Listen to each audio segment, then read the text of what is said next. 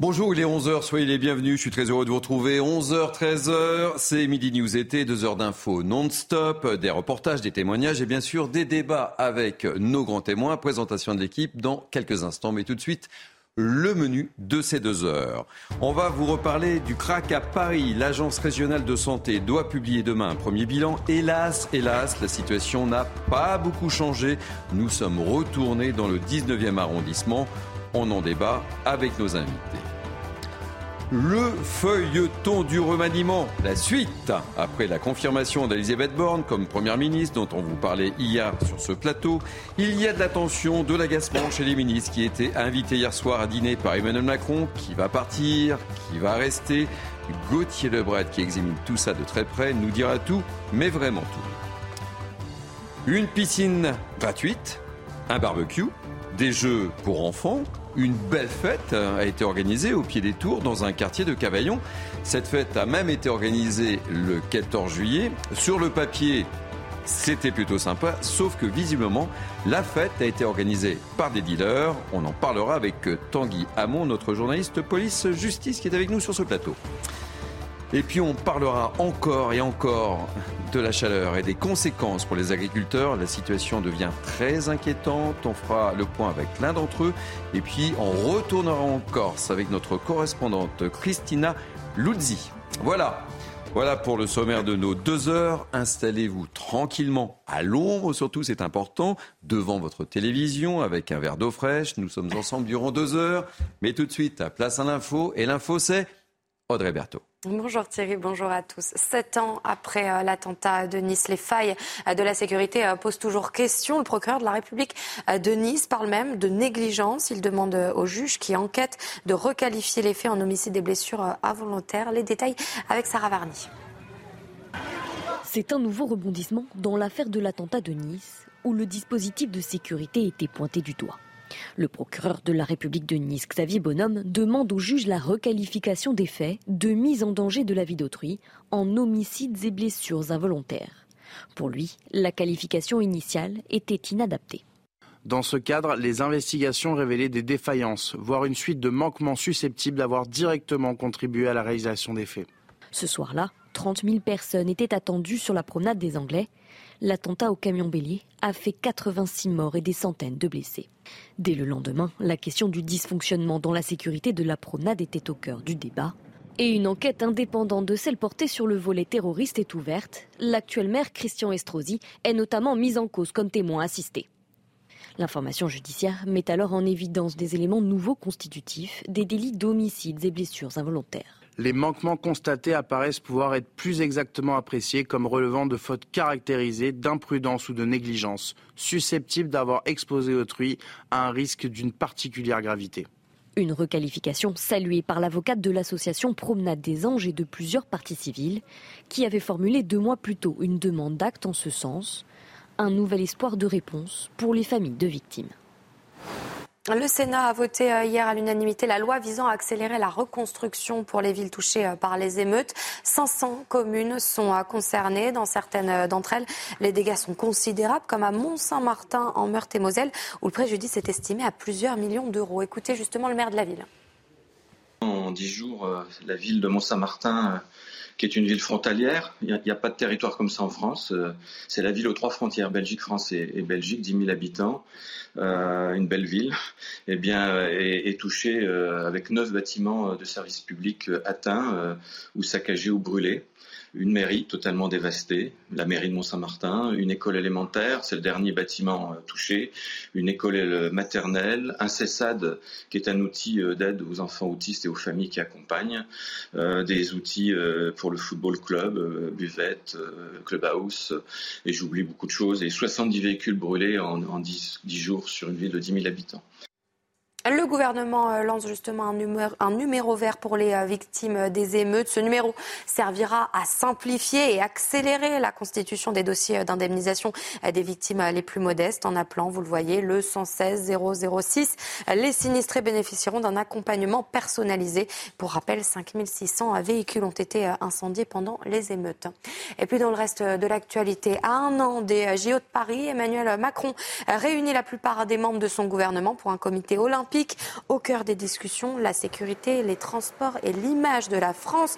En effet, entre grève et émeute, l'image renvoyée par la France n'est pas toujours très bonne. Alors selon vous, que pensent les touristes de notre pays? Écoutez vos réponses. Je ne sais pas, une France en travaux, en tout cas pour Paris. Moi, je ne reconnais pas ma ville, mais euh, après, j'espère qu'ils seront heureux de visiter Paris pour ceux qui viennent ici pour la première fois. Je dirais qu'avec les émeutes compliquées, mais euh, après, ça va être une belle expérience à vivre à Paris, ça va avoir un peu d'ambiance. Si jamais il se passe rien, peut-être que ça se passera bien, donc l'image de la France sera positive. si jamais il arrive des choses, à mon avis, ça risque d'être un petit peu négatif euh, pour nous. Il y a des personnes comme moi, un peu la crainte pour la sécurité, mais bon, à part de ça, et pour tous les fans euh, de Titanic, plus d'un siècle après euh, son naufrage, le paquebot le plus célèbre continue de fasciner euh, toutes les générations. Une exposition justement immersive se tient en ce moment porte de Versailles à Paris au programme reconstitution des décors et objets authentiques. Et vous allez même pouvoir reproduire la fameuse scène entre Rose et Jack à l'avant du bateau. Voilà Thierry pour l'essentiel de l'actualité. Merci pour l'essentiel de l'actualité Audrey Berthaud. On vous retrouve dans une heure. Midi News été, c'est parti avec moi pour commenter l'actualité. En ce mercredi matin, Naïm Fadel, essayiste, je suis ravi de vous retrouver. Je suis ravi d'être avec vous, Thierry. Soyez bienvenue. Euh, Tanguy Hamon, journaliste police-justice. Bienvenue. On va parler de ce qui s'est passé du côté de Cavaillon. Et euh, Samy euh, Biazoni, essayiste. Ravi de vous retrouver. même. Vous n'avez pas vu sur, euh, sur nos plateaux. Soyez les bienvenus. On va commencer, je, le disais dans, le sommaire, par ce feuilleton qui euh, semble ne jamais euh, se terminer. Euh, c'est la lutte contre la consommation du crack à, à, Paris. Le feuilleton continue. C'est demain que l'Agence régionale de santé doit publier un premier bilan. Un fléau qui touche particulièrement les quartiers nord de la capitale. On en a beaucoup parler sur ces plateaux. Justement, on est retourné dans le 19e arrondissement du côté du square Forceval. Est-ce que les choses ont changé ou pas? Reportage de Fabrice Elsner avec le récit de Marine Sabourin et de Maureen Vidal. Au campement de Forceval, malgré une présence policière renforcée depuis octobre dernier, le trafic, la consommation de crack et la violence continuent. Des femmes attaquées, comme cette consommatrice que nous voulions filmer, interpellée violemment par un autre individu dans un état second. Tous les deux s'accusent mutuellement d'avoir volé de l'argent et de la drogue à l'autre. Selon cette femme âgée d'une vingtaine d'années, consommatrice depuis bientôt dix ans, la tension est montée d'un cran depuis l'évacuation du campement. Les gens ont plus de mal à trouver leur, euh, donc du coup, ça a créé des tensions et du coup, les gens sont, deviennent de plus en plus violents puisqu'ils ont besoin de, consommer. Démantelés en octobre dernier, les centaines de craqués ont été déplacés quelques centaines de mètres plus loin. Une fois les forces de l'ordre parties, les consommateurs reprennent possession du quartier, terrorisant commerçants et habitants. Partout, des zombies, ça, voilà, ça erre, ça erre sans but. Et pour une femme, se balader ici le soir, euh, c'est très compliqué. Hein. Des vendeurs dispersés sur un plus large périmètre, mais qui redoublent de stratégie pour vendre leurs marchandises, selon cet habitant. Ils ont utilisé maintenant une technique, c'est les paquets de clopes. Ils font semblant de vendre des paquets de clopes la journée. Alors qu'en vrai, c'est du crack. Face au fléau du crack à Paris, les riverains sont résignés et décrivent une situation insoluble. Premier invité de Mini News été, Frédéric euh, Francel, porte-parole du collectif 19. Frédéric Francel, euh, soyez le, le bienvenu. Alors, est-ce que les choses ont changé? Bah, comme euh, bonjour déjà, euh, comme vous l'avez vu dans votre reportage, euh, bah non, les choses n'ont pas changé, ni autour de Forceval, ni Porte de la Chapelle, ni à Stalingrad, lieu historique. c'est toujours la même chose, hein, malgré qu'on soit à la veille de l'annonce, il me semble, de M. Darmanin qui avait demandé au préfet il y a un an de, de résoudre le problème du crack. Il me semble que en fait rien n'a été fait. Là, je suis passé à Stalingrad euh, avant-hier, euh, vers la rotonde, euh, sur les quais de Seine. Ils étaient, je sais pas, moi, une, bonne centaine à consommer du crack et voilà. je suis passé aussi porte de la Chapelle et c'est pas beaucoup mieux. bon, c'est vrai que j'étais pas passé au niveau de la porte de, de, Forceval, mais voilà, tant que les pouvoirs publics ne feront que les accompagner dans leur consommation sans chercher à les en sortir, ça ne pourra pas s'améliorer. On a le sentiment qu'on déplace d'un point A à un point B, mais finalement le point B retourne au point A et que les choses ne bougent pas. Ben non, les choses ne peuvent pas bouger puisque ces toxicomanes, comme je le disais, il faut les soigner. Ils vont pas disparaître, euh, ils vont pas s'évaporer. Enfin, euh, voilà, c'est pas souhaitable non plus. Euh, ce qu'il y a, c'est ce qu'on voudrait nous, c'est qu'ils soient soignés. Là, tout ce qui est fait, c'est créer des salles de consommation, les héberger afin qu'ils puissent ne plus être dans la rue. Mais on voit très bien que ça ne change rien voire même que ça augmente leur nombre. Donc euh, maintenant, il faut changer en fait ce, type d'approche. il faut vraiment essayer de, les, de, les, sortir de cette addiction, vraiment euh, essayer de, de, faire en sorte qu'ils ne puissent plus consommer. Euh, déjà mettre en, prison les dealers, mais ça c'est toujours très compliqué puisque c'est des micro-réseaux. Et, mais voilà, il faut, il faut arriver à trouver une solution qui ne peut pas être seulement les déplacer. on le voit bien à chaque fois, Frédéric Francel, quand on installe un centre justement pour les soigner, Évidemment, euh, on, déplace le problème sur euh, un autre quartier ou dans une autre ville, et en fait, c'est jamais très populaire non plus. C'est très difficile à gérer ça. Non, mais ce qu'il y a, c'est que ce qui existe actuellement, ce ne sont pas des centres de soins. Ce sont des centres où on peut, où ils peuvent consommer, où ils vont obtenir de, quoi consommer, c'est-à-dire pas la drogue elle-même, mais les pipes à crack ou de, de, quoi baser en fait de la cocaïne. Mais euh, ce qu'il y a, c'est que c'est ce genre de centre, ça ne fait effectivement que les attirer. C'est comme des pots à miel, puisqu'en plus, comme la police sait qu'il y a en fait ces, lieux de, repos, ils sont priés euh, d'aller regarder ailleurs. Donc du coup, ça attire les dealers, ça attire les consommateurs, mais comme ils ne cherchent pas vraiment à les soigner, à les sortir de leur addiction, ils se contentent juste de les encourager entre guillemets, puisqu'ils leur fournissent de quoi consommer. Ça, ne peut pas évoluer euh, de la bonne façon. Ce qu'on cherche vraiment, c'est des lieux où ils vont être soignés et pas proche des habitations. Effectivement, on ne peut pas mettre des toxicomanes proches ni d'habitations, ni, des écoles, ni des écoles. Voilà, c'est c'est pas cohabitable en fait. On peut pas cohabiter avec des, des, toxicomanes. Euh, comme vous le disiez, ils, ils raquettent, euh, ils agressent sans cesse. Tout ce qu'ils cherchent, c'est à, à, obtenir de nouveau leurs produits. Donc, il leur faut de l'argent pour ça. Et l'argent, ben voilà, ça se trouve pas sous les ponts, ça se trouve pas sous, sous les, sabots des chevaux non plus. Donc il faut aller en fait euh, soit travailler, mais bon, ça en fait, voilà, ils sont pas forcément en état soit ben, du coup euh, trouver d'autres solutions. Et, voilà, ce que nous on, regrette réellement, c'est qu'ils ne soient pas pris en charge, vraiment accompagnés vers une sortie de la dépendance. Tout ce qui est fait actuellement, ça n'est vraiment que de l'encouragement à consommer en leur fournissant ben, des logements, en leur fournissant euh, des pipes à crack, en leur fournissant des vêtements, de la nourriture. Je ne dis pas qu'il ne faut pas le faire, je dis juste que si on se contente de ça, euh, ça ne peut qu'augmenter le nombre de toxicomanes et ça ne va jamais le diminuer. Frédéric euh, Francel, vous restez euh, avec nous, on poursuit le, débat. Euh, Samy Biazoni, à chaque fois on a l'impression que les choses n'évoluent pas. C'est le constat, c'est toujours le même constat. Et quand on écoute Frédéric Francel, voilà, on déplace le problème, mais les gens reviennent toujours au même endroit. Oui, parce qu'en fait, on aborde le sujet par le mauvais angle. on considère que c'est un, un, sujet, un problème de sécurité publique locale. En fait, pas du tout ce problème est enchâssé dans une politique de l'immigration, ce problème plus global, ce problème est enchâssé dans une euh, politique euh, euh, vis-à-vis des addictions plus globale, ce problème est enchâssé dans un discours vis-à-vis de l'autorité plus globale. C'est-à-dire qu'en fait, en réalité, les déterminants fondamentaux de la situation telle qu'elle est, telle qu'elle s'est constituée, enquistée, sont bien plus larges et bien plus complexes. Donc, vous pourrez avoir toutes les mesures que vous souhaiterez, pourrez avoir toutes les politiques locales que vous souhaiterez, en réalité, vous ne changerez pas le phénomène.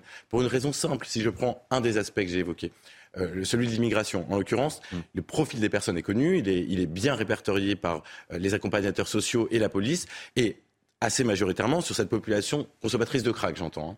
Il s'agit de personnes qui sont des primo-arrivants, euh, souvent depuis peu, avec des profils relativement proches, géographiquement, culturellement. Si vous ne traitez pas le flux euh, entrant, en réalité, vous ne pouvez jamais fixer les populations et les traiter convenablement, c'est-à-dire les accompagner dans la sortie euh, des addictions, euh, traiter la délinquance comme, comme vous le pouvez, parce que vous êtes systématiquement débordé par le phénomène, et ça, il faut absolument le comprendre. Donc il faut sortir de cette logique très court-termiste d'épicier ou de boutiquier, si je puis dire, du traitement de ces questions-là. Naïm Fadel. Effectivement, hein, il faut aborder ça avec volonté et de vouloir vraiment faire quelque chose parce que ce n'est pas normal de laisser les habitants dans cette situation où ils ont euh, cette image de cours euh, des, miracles. Effectivement, c'est la question de l'immigration, puisqu'on sait aussi les consommateurs, mais aussi les dealers sont majoritairement euh, originaires de Guinée et du Sénégal. Ce sont souvent des personnes qui sont dans une situation irrégulière Et euh, sur cette question aussi de, de, de, de, la gestion au quotidien, effectivement, on déplace d'un endroit à l'autre sans régler le problème. On, on, arrange aussi ces dealers, puisque à partir du moment où il y a ces centres où on leur euh, distribue du matériel hein, pour, euh, pour consommer, il y a un périmètre qui se met en place et qui arrange bien les dealers, puisque la police n'a pas le droit de rentrer dans ce périmètre. Donc c'est une question qui concerne le, le, la, la, la, mairie euh, de Paris. Mmh. C'est une question qui concerne effectivement aussi l'État et la région Île-de-France. Il faut absolument euh, renvoyer les personnes qui n'ont rien à faire dans notre pays, même les personnes, alors je veux vous le dire euh, euh, franchement, parce que nous, on n'arrive déjà pas à, soigner euh, les, Français et les personnes qui sont dans une situation euh, régulière. Renvoyer aussi les personnes malades dans leur pays d'origine, on n'a pas à gérer parce qu'on n'a pas la, capacité. Et, vraiment, il faut, il faut qu'aujourd'hui, enfin, enfin, vraiment, on gère ce problème parce que ce n'est pas possible que ça continue. Ça fait une près, plus d'une vingtaine d'années euh, que ça existe, ce problème. Frédéric euh, François, une, une, dernière question. Euh, je, je le disais, l'Agence régionale de santé doit publier son, son premier bilan. À quoi peut-on s'attendre? Est-ce que vous attendez à des choses particulières? Ben, à quoi on peut s'attendre? Enfin, on s'y attend déjà. On, on, connaît déjà en fait quel va être le. Enfin, sans l'avoir lu, je sais déjà en fait ce qui va être dit, c'est qu'il va falloir les accompagner encore plus, créer des lieux de consommation. Euh, voilà, ça va être ce genre de choses, puisque c'est toujours le, le, le, même discours qui revient. Nous, ce qu'on voudrait, ça serait vraiment une surprise, ça serait que tout d'un coup, ils encouragent à créer des centres de soins hors des villes, à les sortir de la dépendance, à euh, essayer de les réinsérer. Ça, ça serait vraiment en fait euh, quelque chose de significatif. Mais Enfin voilà, on a assez peu d'espoir. Ils vont juste dire que voilà, les mesures de déplacement en fait n'ont fait que créer de l'insécurité et euh, du, du, nombre supplémentaire. Mais euh, voilà, et enfin voilà, on, sait à quoi s'attendre et c'est pas ça qu'on veut. Nous, ce que, et les habitants, nous, ce qu'on défend, c'est vraiment le fait de les sortir de la rue, mais pas que sortir aussi de l'addiction. C'est vraiment en fait euh, trouver des moyens pour qu'ils euh, qu'ils arrêtent de consommer, parce que tant qu'ils consommeront, en fait, c'est leur plus gros risque de consommer. C'est le seul risque quasiment qu'ils ont à consommer du crack, c'est de consommer du crack. Donc c'est pour ça il faut vraiment les encourager à en sortir. Merci euh, beaucoup pour euh, ce témoignage et on va suivre avec attention les, les conclusions de, de l'Agence régionale de, de, santé et on vous invitera évidemment pour euh, potentiellement commenter euh, ce, ce, bilan. Euh, merci mille fois Frédéric Français. Je rappelle que vous êtes le porte-parole du collectif 19. Merci d'avoir été no, notre invité. Un, un, dernier mot sur le sujet, Samy? Oui, un dernier mot. On, un dernier mot sur la, la, politique et la perception de la mairie de Paris notamment et vis-à-vis -vis des salles de shoot on est au cœur d'un paradoxe qui a été souligné par l'intervenant, qui est celui de dire euh, on, condamne la, on condamne la consommation de ces stupéfiants-là et la vente, elle est illégale, euh, et en même temps on encourage, on encadre parce que c'est nécessaire. En réalité, euh, ce paradoxe-là en est un réellement, et il n'est pas soutenable. Il n'est pas soutenable du point de vue de l'affichage. Personne ne peut comprendre euh, cette gestion. Pas condamné et en même temps euh, favorisé, encouragé par la, la, la, mise en place de ces centres de, de shoot. Elle, euh, ce n'est pas cohérent et c'est un paradoxe du point de vue de la gestion. Les ressources que vous mettez pour encadrer une salle de shoot, ce sont autant de ressources que vous ne mettez pas pour maintenir l'ordre et protéger les citoyens, protéger les gens d'eux-mêmes dans ce genre de situation. Et c'est enfin absolument incohérent et c'est enfin un véritable paradoxe euh, d'un point de vue moral. C'est-à-dire que d'un point de vue moral, si vous êtes un humaniste convaincu, vous ne pouvez pas mmh. laisser quelqu'un continuer à se détruire lui-même. On a un devoir moral en tant que société, en tant que civilisation, de protéger ceux qui sont dans la difficulté. Et ces personnes le sont. Mmh. Et donc, elles ont donc par quelque bout que vous preniez le sujet, en réalité, on est en faute et cette politique ne tient pas une seconde. Donc il faut. Et d'ailleurs, on, a, on a le sentiment que le problème est insoluble. Quoi. En fait, euh, on n'arrive pas à trouver de solution. Non, alors parce qu'on a toujours cette pression aussi de, de certaines.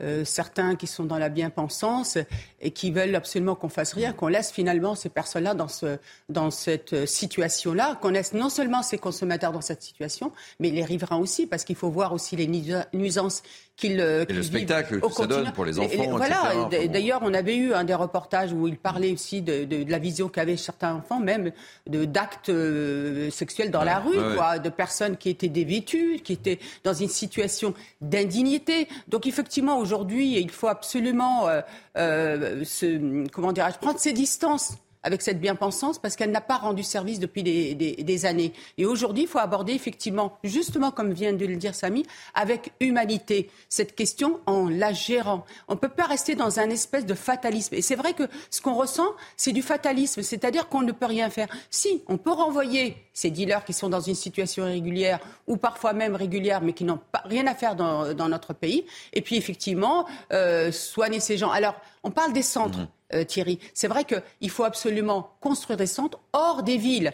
Et quand certains me disent ah ben non mais c'est ouais, mais à chaque fois on déplace le problème et à chaque fois qu'on parle de construction de centres, on dit ah non on n'en veut pas. Euh, oui non mais alors effectivement mais euh, de, toute façon on arrive bien à mettre en place des centres de rétention administrative dans les villes sans qu'on leur demande leur avis. Hmm. Donc à un moment je vais vous dire hein, ça peut être dans très éloignés, dans des champs, et à ce moment-là, on emmène ces personnes-là par navette. En plus, on leur permet vraiment de les éloigner de leur, euh, de leur dealer et effectivement mettre en place euh, le soin. Allez, euh, Tanguy Hamon, notre journaliste police-justice, est, avec nous. Je, suis ravi de l'accueillir. On va parler de Cavaillon. Pourquoi Cavaillon, me direz-vous? Eh bien, parce que le 14 juillet, une grande fête a été organisée dans un quartier, la cité du docteur M, hein, c'est ça, Tanguy? alors, il y avait une piscine. Euh, un barbecue, des jeux, des structures gonflables pour les enfants. C'est de la part de la ville. Sur le papier, tout ça semble plutôt sympa. Enfin, ça semblait plutôt sympa. Sauf que, et, Tanguy va, nous raconter l'histoire, c'est que visiblement, cette fête, eh ben, elle était organisée par des dealers. C'est ça, Tanguy? C'est ça exactement. Selon nos informations, euh, les organisateurs de cette fête ont été identifiés comme étant des dealers du quartier. Et on voit les images là. Hein. Et la fête euh, s'est d'ailleurs déroulée sur un point de deal euh, connu du secteur. Alors, ce qu'il faut savoir, c'est que les gens du quartier pensaient initialement que l'animation avait été mise en place par la mairie. Ce n'était donc pas le cas. Et la mairie, elle a réagi, elle a porté plainte et elle demande à ce que l'on retrouve qui a commandé les jeux gonflables, comment ils ont été payés et par qui. C'est incroyable cette histoire, non? Bah oui, c'est incroyable. Mais vous Alors savez... on, est, on, essaie de joindre le maire de, de Cavaillon. Alors peut-être qu'on l'aura dans, dans, le courant de la journée sur, sur l'antenne de CNews parce qu'on a, on a, on a envie de l'entendre quand même parce que c'est quand même dingue. Non mais ça ne m'étonne absolument pas. Souvent sur votre plateau, je parle de, de zones de non-droit. C'est une mm. réalité. Alors souvent j'ai des cris d'orfraie en me disant non, non, il n'existe pas en France de zone de non-droit. La preuve. Euh, j'ai envie aussi de dire, mais avec euh, ironie, que hum, ces dealers répondent répondre à la politique de la ville. Vous mm. savez que chaque année, euh, la politique de la ville, c'est des appels à projets, lutter contre le désœuvrement des jeunes. Et eh bien là, ils sont en train de répondre au désœuvrement des jeunes. Non, euh, pour être beaucoup plus sérieuse, c'est extrêmement scandaleux, c'est grave. C'est pour ça que souvent, ce que je dis, et je le redis, et le Danemark l'a fait, et je le souligne à chaque fois, c'est casser ces quartiers. Il faut absolument casser ces quartiers, ces enclavements qui finissent parce que les habitants sont étonnés. Mais vous savez, ils sont aussi parfois dans des solidarités absurdes, parce que eux-mêmes souffrent, souffrent de cette mainmise d'une minorité qui les empêche en fait d'être dans leur liberté. il faut casser, comme le Danemark, il faut qu'on mette en place euh, casser ces, euh, ghettos, parce qu'eux, ils appellent ça des ghettos, comment? On peut aussi mettre en place qu'il y ait plus que 30% de personnes issues de l'immigration. Et puis casser aussi, c'est faire tomber aussi des, des, barres. Il ne faut pas hésiter. Aujourd'hui, on n'a plus le choix. On est dans une situation, où on l'a vu avec cette guerrière urbaine, extrêmement grave, où en fait, on a laissé se créer des secteurs, des quartiers qui vivent à part. Mais ce qui est terrible, c'est que le message euh, transmis par, euh, par ces dealers, en fait, ce sont eux. Les boss du quartier à Cavaillon, sont eux qui trouvent les solutions. Ils offrent des structures gonflables, ils offrent le barbecue. Euh, on l'a vu dans certaines cités à Marseille où évidemment les tarifs des prix de drogue, etc. sont affichés. Mais là, en fait, finalement, ils se substituent à... et c'est le message qu'ils envoient aux ah habitants du quartier. Regardez, on vous offre le bonheur on pense à tout, on pense même aux enfants. Alors, vous savez, c'est pas un fait isolé. Alors déjà, euh, cette cité, en, cette cité en particulier a comme euh, passé glorieux d'avoir euh, un jour, et il n'y a pas si longtemps, installé quatre ralentisseurs à l'entrée de la cité pour empêcher les forces de police d'entrer, hmm. pour empêcher les véhicules. Réaction de la mairie, dans la nuit, ça a été défait par des agents de la mairie accompagnés de forces de police, parce qu'ils ne pouvaient pas se déplacer seuls. vous voyez bien qu'il y a déjà un message très clair. Hmm. C'est-à-dire, ce territoire n'est pas votre territoire. Et quand j'entends, quand je dis euh, votre territoire, c'est celui de, mm. du reste des citoyens de la mm. communauté nationale. Donc ça, c'est une première chose. Il y a des précédents. En réalité, on se retrouve dans ce, ce, genre de situations qui sont bien connues, notamment des fonctionnements mafieux. Les mafias ont toujours fonctionné comme ça, dans une espèce de relation symbiotique avec les populations. Avec la population. Exactement. Déjà pour obtenir l'adhésion. Pardon Pour obtenir l'adhésion. Exactement. Pour obtenir l'adhésion, euh, voire la complicité dans certains cas.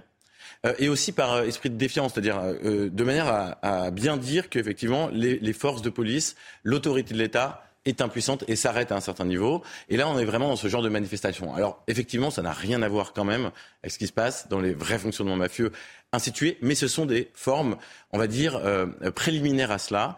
Euh, et à ce titre, c'est particulièrement inquiétant et ça dit beaucoup de notre incapacité, en réalité, à, à gérer ces territoires. Et vous le dites, des tenants de droit existent et personne ne, ne saurait le nier raisonnablement. Mais le message, il est clair. Ce sont eux qui gèrent le quartier. C'est ça qu'ils veulent envoyer à la population, les signaux qu'ils envoient.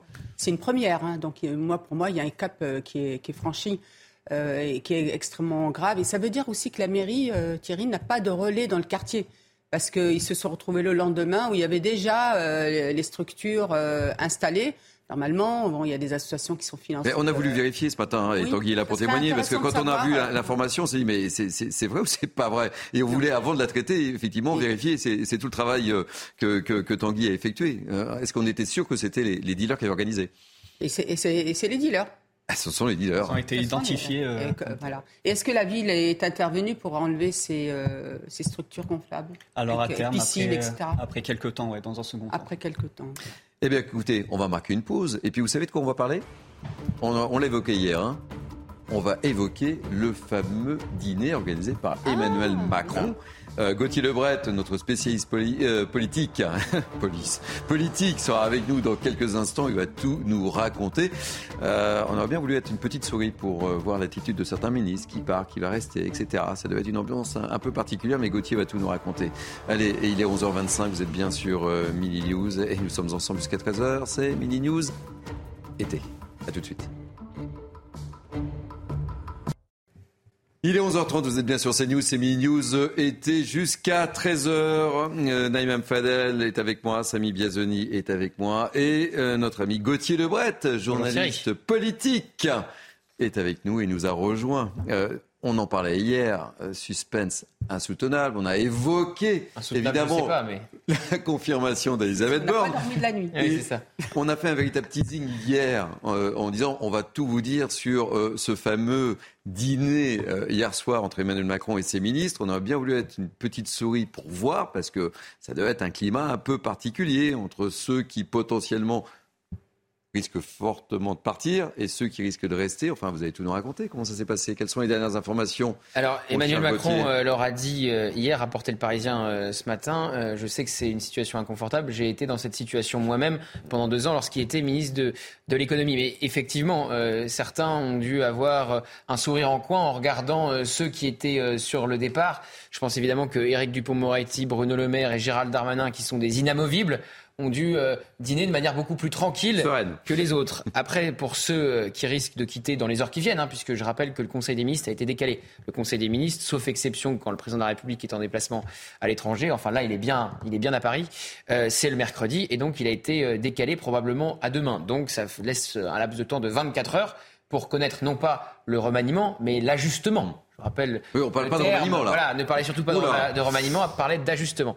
Et donc, évidemment, les, les ministres sur la sellette, bon, ben, on, on les connaît euh, depuis plusieurs jours. Papendiaï, avec un bilan très compliqué euh, à défendre hein, sur le harcèlement scolaire, sur la mixité à l'école où il a perdu euh, tous ses arbitrages, et seulement 15% des Français qui veulent le voir rester. Marlène Schiappa, c'est pour d'autres raisons. Le scandale autour du fonds Marianne et le rapport euh, du Sénat de la commission d'enquête très à charge contre elle. Olivier Klein, ministre délégué à la ville, qui était hier sur ce plateau, c'était sans doute sa dernière interview en tant que ministre parce qu'il a fait des déclarations qui n'ont pas plu au chef de l'État pendant les émeutes en disant que l'état d'urgence serait une erreur, une faute morale même au moment où Elisabeth Borne et Emmanuel Macron euh, se gardaient la possibilité de le déclencher. Et puis euh, François Braun qui a sans doute un, un meilleur bilan que, que les trois autres, mais euh, qui pourrait aussi quitter le ministère de la Santé. Après, il y a le jeu des chaises musicales aussi qui peut se mettre en place. Olivier Véran qui pourrait quitter le porte-parole du gouvernement au profit d'un ou d'une députée Renaissance assez, assez médiatique. Et puis on parle de Gabriel Attal pour remplacer Papendiaï. Remaniement, enfin, ajustement. Quand? Bah, je vous l'ai dit. C'est très simple. Le Conseil des ministres est décalé. Donc ça n'a pas lieu aujourd'hui. Euh, il aura lieu probablement demain, donc dans les 24 heures. Dans les 24 heures. Dans les 24 heures. Sûr. Bah, sûr, à partir du moment où vous convoquez un nouveau conseil des ministres le jeudi et vous annulez celui du mercredi pour changer d'équipe, oui, je peux m'engager pour dire que le remaniement a lieu avant demain soir, oui. Très bien, on vérifiera. Naïma Mfadel. Oui, bah écoutez, c'est très bien. Moi, ce, ce, je pense que ce que attendent aujourd'hui euh, les Français, c'est une réponse euh, forte aux émeutes que nous avons connues. Le pays a été tétanisé. Les Français euh, ont vécu cette période extrêmement dans une sidération. Donc c'est vrai qu'effectivement, il peut y avoir un, pas remaniement, comme vous avez dit Ajustement. ajustement. Un ajustement. Ah, les mots sont importants. Un ajustement, mais ce qu'on attend avant tout, c'est qu'il y ait des déclarations fortes du président de la République pour répondre mm. à cette situation où on a vu euh, que la République était euh, mise à mal, euh, la cohésion nationale très mise à mal, le, le, lien à la citoyenneté d'une partie des Français, l'éducation parentale, où on a enfin compris que ce que D'ailleurs, je dénonçais euh, à plusieurs reprises, et encore une fois, j'avais des cris d'orfraie en, en, face de moi, à la place et la responsabilité des parents. En tout cas, le pays va très mal et on attend vraiment une politique beaucoup plus forte, beaucoup plus volontaire. Mais en fait, si on parle d'ajustement, c'est parce qu'il y a cette volonté de sous-estimer euh, tout ce qui s'est euh, produit.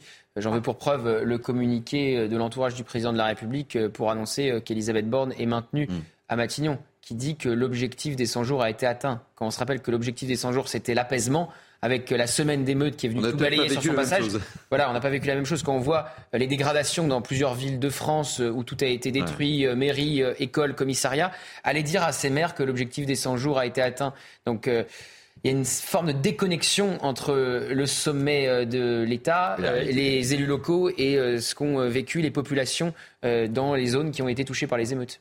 Samy euh, Biazoni, deux mots. Oui, alors là, on a parlé des ministères principaux et effectivement, ce sont des personnes qui ont été plutôt en, faute, disons, euh, et, qui ont été, qui ont eu maille à partir avec euh, qui l'opinion, qui les médias. il y a aussi d'autres personnes, d'autres ministres, surtout des secrétaires d'État, beaucoup moins connus, non populaires, qui étaient des paris de casting, qui n'ont pas pris. Donc finalement, ces personnes-là devraient aussi prendre le wagon. Euh, on les verra pas partir. Exactement. Ah on, les les a pas vus rester, donc on les verra pas partir. on les verra pas partir. c'est une belle synthèse. par exemple, Madame Rome. C'est cache, mais c'est une belle synthèse. Euh, la ministre Rome, l'égalité euh, des droits, euh, mmh. à l'égalité homme-femme. là, clairement, on aurait pu l'entendre hier par rapport à ce qui s'est passé à mmh. Saint-Denis. Elle aurait dû prendre la parole. Elle n'a pas pris la parole. Donc effectivement, ils sont invisibles et euh, c'est dommage que ces personnes qui sont invisibles euh, restent. Allez, euh, quelques réactions sur ces changements. On va écouter Sébastien Chenu, député RN du Nord le maintien d'Elisabeth Borne à Matignon, c'est d'abord euh, cette prime euh, à l'échec, à la médiocrité. La France n'est pas apaisée, contrairement à ce qu'avait demandé euh, Emmanuel Macron. Madame Borne n'est pas capable de trouver des majorités et d'élargir des majorités. Donc, par conséquent, elle n'est évidemment pas à sa place en réalité. Il y a un Premier, ministre, de substitution que vous auriez, la qui, réalité, qui, vous aurait satisfait? Non, la réalité, c'est que personne n'avait vraiment envie, visiblement, d'aller se coller à ce boulot parce que la politique qui est menée par le le gouvernement est une politique qui euh, appauvrit la France, qui crée euh, des crises multiples, des crises sécuritaires, des crises euh, sociales, des crises politiques. Nous avons maintenant dans notre pays une première ministre qui est une première ministre par défaut, puisque tout le monde comprend bien que la Macronie est en train de devenir un radeau de la méduse sur lequel personne ne veut monter, personne ne veut y aller. Et d'ailleurs, quand on parle du remaniement qui serait en cours, vous ne connaissez pas la plupart des gens dont on parle. Et euh, on va se retrouver de nouveau avec un gouvernement dans lequel euh, vous avez des ministres qui jouent à la chaise musicale les uns avec les autres, et puis des gens complètement inconnus qui vont arriver. Vous auriez préféré qu'une personnalité de droite euh, arrive à Matignon? Pas du tout. Je, je préférerais qu'on change de politique dans ce pays comme l'ensemble des Français. Voilà, Sébastien Chenu et euh, dans la foulée, Mathilde Panot, présidente du groupe LFI à l'Assemblée nationale. Commentaire, Naïma Mfadel. Non, mais LFI, écoutez, hein, c'est toujours la même chose de toute façon. Ils n'en ont euh, rien à faire euh, de ce pays. ils, passent leur temps à être dans, dans le dénigrement de la République et, de tout. Il n'y a qu'eux qui existent. Ce qu'ils veulent avant tout, c'est le chaos et la révolution. Moi, je voudrais juste revenir sur les éléments de langage. Et c'est vrai que ça, ça m'a toujours agacé les politiques qui utilisent des éléments de langage alors que et qu'ils veulent pas, qui, en fait, qui sont dans le déni de la réalité. non, mais, ah, mais oui, mais, mais il n'y a pas un qui utilise pas les éléments de langage. Je, je, vais vous dire franchement, euh, Gauthier, moi j'ai travaillé comme, euh, conseillère et j'étais aussi adjointe au maire. Et, et vraiment, j'avais jamais la langue de bois. Et je et je pense que c'est ça que les citoyens ils ont envie d'entendre. C'est-à-dire d'orientation. Non, non, mais euh, non, non, mais c'est vrai. Et je, pense que c'est important de dire la réalité. Effectivement, parce qu'il n'y a pas pire. En fait, les, les, les, les Français, ils n'en peuvent plus de ça. Et mm. c'est pour ça qu'ils trouvent que des, ces élus complètement, ces milices complètement déconnectés de leur réalité, de leur quotidien, ce qu'ils ont vu dans cette guérilla urbaine, ils l'ont très mal vécu. Moi, vous savez, quand je fais mes courses, Thierry, j'ai tendance à toujours discuter vous savez, quand vous faites la queue, c'est toujours intéressant de discuter avec les gens. De prendre la température. voilà, de prendre la température. Je travaille, j'ai, comme vous le savez, je suis chargée de mission équité urbaine. Je, me, je vais dans différentes villes, que ce soit des villes urbaines ou en ruralité. Et j'entends ce que disent mm. les Français. Et aujourd'hui, ils n'en peuvent plus. Parce qu'aujourd'hui, ils ressentent vraiment un mal-être et ils ont le sentiment que ce mal-être, cette inquiétude face au chaos du pays n'est pas entendue par euh, le gouvernement. Conclusion, il faut que les ministres fassent davantage leurs courses, comme vous. Oui. Pour entendre le, peuple. Oui, ils m'appellent, je peux leur dire. Oui, ils vous appellent. euh, Samy. J'ai malheureusement euh, le sentiment qu'ils sont à peu près au courant de ce qui se passe. Euh, simplement, ils sont dans l'incapacité d'agir. Euh, parce que idéologiquement, euh, ils portent des œillères depuis le début, euh, parce qu'ils ont accepté une ligne qui est celle du en même temps, qui n'est pas en réalité opérationnelle. La ligne du en même temps est très confortable d'un point de vue de du point de vue de la tactique politique, elle est très inconfortable du point de vue de l'action politique. C'est-à-dire vous mm. mettez un coup de barre à droite, mais vous êtes tout de suite rattrapé par l'élastique à gauche et réciproquement. Et c'est ce qu'on a vu. Et c'est pour ça que finalement, en réalité, le choix d'Elisabeth Borne, le choix de la continuité jusqu'à la fin du quinquennat, mais finalement, c'est peut-être un choix qui, du point de vue de la tactique politique, est un choix plutôt raisonné, qui est absolument dramatique pour la société dans son ensemble, euh, étant donné les défis qui s'offrent à nous, mais qui est euh, probablement un choix de raison pour Emmanuel Macron dans sa situation d'incapacité viscérale à agir. Oui, un petit Non, mais oui, c'est le choix d'Elisabeth Borne de la continuité parce qu'il n'a pas réussi et elle n'a pas réussi à élargir euh, la majorité. L'autre choix possible serait été de mettre un républicain pour essayer euh, d'aller euh, chercher euh, une vingtaine, une trentaine de députés LR. Mais quand vous avez un groupe aussi divisé que les républicains, quand vous avez un Olivier Marlex et un Éric Ciotti qui n'ont pas réussi alors qu'ils l'avaient promis à fournir les voix pour faire voter la réforme des retraites et qu'on a dû déclencher un 49-3, que le gouvernement a dû déclencher un 49-3, les républicains sont trop divisés pour être fiables. Et donc c'est vrai qu'on a eu cette chimère médiatique, journalistique, politique pendant des semaines en nous expliquant que Emmanuel Macron allait ouvrir à droite en essayant de faire rentrer un, LR, pourquoi pas Gérard Larcher à Matignon. On voit bien que ça ça n'a pas pris. Il va devoir composer texte par texte. Hein. Ça a été encore euh, le cas euh, cette semaine pour le texte d'Éric Dupont-Moretti euh, sur la justice, qu'il a réussi, le garde des Sceaux, à faire adopter au, Parlement. Donc des fois, c'est possible. Et par d'autres moments, ça coince. Et ça risque de coincer à la rentrée sur, par exemple, le projet de loi immigration. les LR et le gouvernement et la majorité tentaient de se mettre d'accord ces derniers jours, place Beauvau avec Gérald Darmanin. Je vous rappelle que le ministre de l'Intérieur devait présenter son texte sur l'immigration avant de partir en vacances, avant la trêve estivale, lors des derniers conseils euh, des ministres. Bon, bah, il en reste deux, celui de demain potentiellement avec un nouveau euh, euh, gouvernement et celui de la semaine prochaine. Et je ne crois pas qu'on aura le texte de Gérald Darmanin. Donc c'est pour ça qu'elle reste, mmh. Elisabeth Borne. C'est parce qu'il n'a pas d'autre choix. il avait le choix de mettre effectivement Gérald Darmanin à sa place, donc de conserver cette majorité. Je pense qu'elle en est consciente. Elle en est Oui, il l'a beaucoup voulu, je pense, le ministre de l'Intérieur, mais parce que ça pouvait vexer aussi une partie de l'aile gauche, notamment euh, Sacha Ollier. Il ne le fait pas, donc il doit composer. Et euh, le mieux pour lui, c'est le statu quo, parce qu'il n'arrive pas à, aller élargir cette majorité. Et même s'il allait élargir avec les LR, il aurait perdu euh, l'aile gauche de sa majorité potentiellement, ou créer des frondeurs. Donc voilà. Donc on risque, merci. On risque le statu quo pendant 4 ans. Est-ce qu'une dissolution ne serait pas la solution? Bah non. Dissolution. Une dissolution, pourquoi? Pour euh, perdre encore plus de euh, députés Renaissance et gagner des députés Par rapport RN. À RN. Euh, oui, Effectivement, ça, C'est le risque. changerait pas les, filles risquent de potentiellement payer les pots cassés, mais RN risque de monter. Vous êtes sûr qu'elle les filles euh, les pots cassés C'est même pas certain. Effectivement, le scrutin des européennes ne leur est jamais favorable. On voit que les écolos et, les PS, mm. et le PS, dans toutes les intentions de vote, feraient mieux qu'eux, vont, faire probablement mieux qu'eux. dans les élections législatives, je me garderais bien de dire qu'elle les filles paieraient sa stratégie on, va voir. On va voir. Euh, la stratégie de la Nupes a été euh, payante. Ils auraient eu moins de députés sans doute si c'était pas allié. En tout cas, c'est certain pour ce qui est du PS et d'Europe Écologie Les Verts. Après, là, effectivement, la stratégie de l'outrance, de la polémique permanente de Jean-Luc Mélenchon encore euh, ce week-end avec le président du CRIF qu'il qualifie d'extrême droite. avec ce refus d'appeler au calme pendant les émeutes, confondant émeutiers et habitants de Nanterre, comme si les habitants de Nanterre, parce qu'ils habitaient à Nanterre, soutenaient les émeutiers. Effectivement, ce, calcul peut finir par lui coûter cher. En attendant, les 12 députés de Seine-Saint-Denis sont 12 députés de la France insoumise. Mesdames et messieurs, un grand moment parce qu'on va parler sport avec euh, Gauthier Lebret. Sport Bah oui. Ah bon pas les JO. Jeux Olympiques. Ah oui, d'accord, oui. C'est une blague.